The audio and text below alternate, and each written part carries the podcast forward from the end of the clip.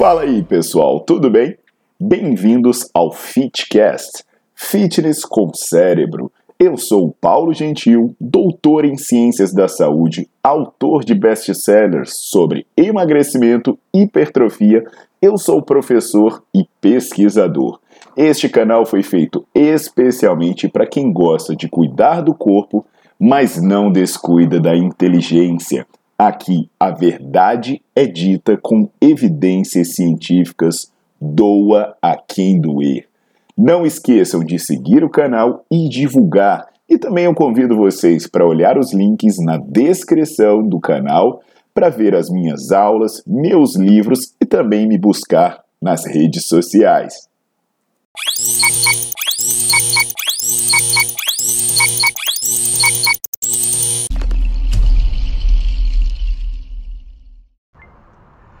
Fala, meus queridos! Povo lindo, povo inteligente que gosta de treinar.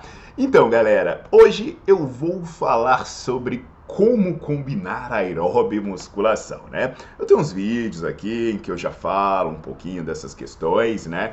Eu vou deixando no card enquanto eu vou falando para você pesquisar, mas é, é, importante entender o seguinte, né? Combinar aeróbio e musculação tem seus benefícios e tem seus malefícios.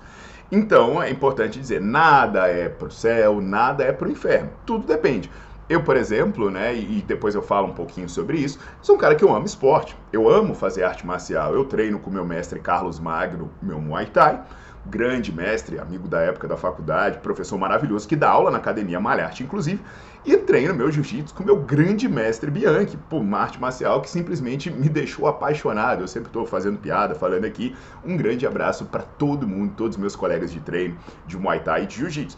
Eu faço isso porque eu gosto, né? Então, assim, é, é, para mim isso é mais importante do que qualquer outra coisa. Aí, para fazer essa perspectiva de custo-benefício, eu vou trazer alguma informação técnica até para te ajudar. Por exemplo, Paulo, eu gosto, mas eu queria saber se é melhor pedalar ou se é melhor correr. O que, que vai me trazer menos prejuízo? E quando eu falo de prejuízo, que o ponto mais delicado para você combinar aeróbio e musculação são os ganhos de força e massa muscular. Quem quer ganhar massa muscular, quem quer ficar fortão, às vezes fica, pô, será que vale a pena correr? Será que é melhor pedalar? Será que eu combino? Então, eu vou falar sobre isso, tentar ajudar vocês de alguma forma. E eu já adianto, né, que eu tenho aulas completas sobre treino concorrente em diversos aspectos no Nerdflix. Vocês vão assinar o Nerdflix por R$ 24,90 por mês. É só isso, é barato mesmo. Vocês vão ter acesso ilimitado a mais de 150 aulas e milhares de artigos. Aí você vê quando quiser, emite certificado, o negócio é sensacional. Então, assim, os benefícios da corrida, eles são muito bem conhecidos. Eu tenho vídeo aqui falando sobre ciclismo, vai ficar no card também. E hoje a pergunta é: e aí? Qual dos dois seria melhor se você quer ficar fortão? Ciclismo ou corrida? Então vai deixando seu like no vídeo, bota para seguir o canal e já vai compartilhando com a turma enquanto você vê a vinheta e acompanha a minha resposta.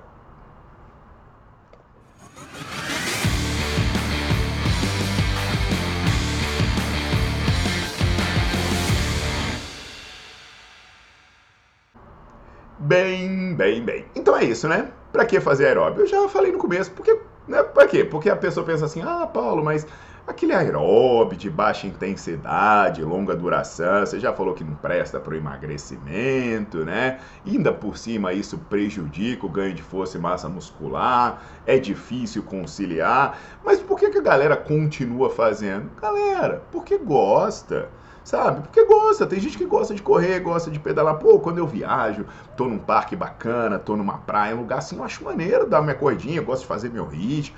É legal, é gostoso fazer isso. Então, a pessoa gosta de fazer algo, mas ela quer minimizar o dano. E aí ela gosta de correr, ela gosta de pedalar. E aí ela pensa assim, poxa, se eu fosse escolher um dos dois, né?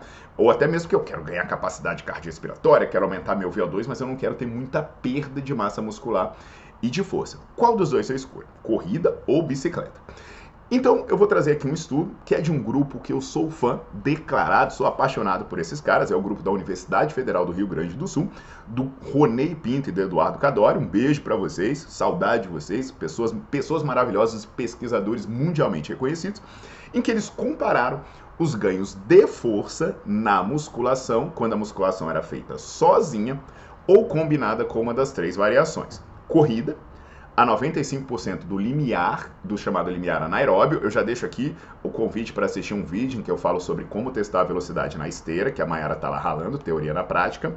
É, a outra situação era o ciclismo, também com 95% do limiar anaeróbio, ou um treinamento intervalado de corrida. Vou fazer aqui um parênteses né, sobre treino intervalado, o HIIT. Eu tenho um vídeo falando sobre HIIT a história do HIIT, eu falo sobre os benefícios do emagrecimento, né? É, do, muito bacana mesmo, eu falo sobre isso no Netflix, no meu livro de emagrecimento. Então, é um método para você conhecer melhor. Então, vamos ao estudo da galera da Universidade Federal do Rio Grande do Sul. Apesar dos resultados não apontarem diferenças significativas, os gráficos eles mostram uma tendência nítida para os maiores ganhos de força serem para musculação e os menores para a corrida contínua. Ah, Paulo, mas foi uma tendência? Foi. Por que, que eu estou falando desse estudo que mostrou uma tendência? Porque é um estudo foda, é um estudo muito bom, mas aí, quando vários estudos foram juntados em uma meta-análise, uma meta-análise do Jacob Wilson, eles verificaram que a corrida é a modalidade que tem os piores prejuízos quando combinada com a musculação para força, para potência e para massa muscular.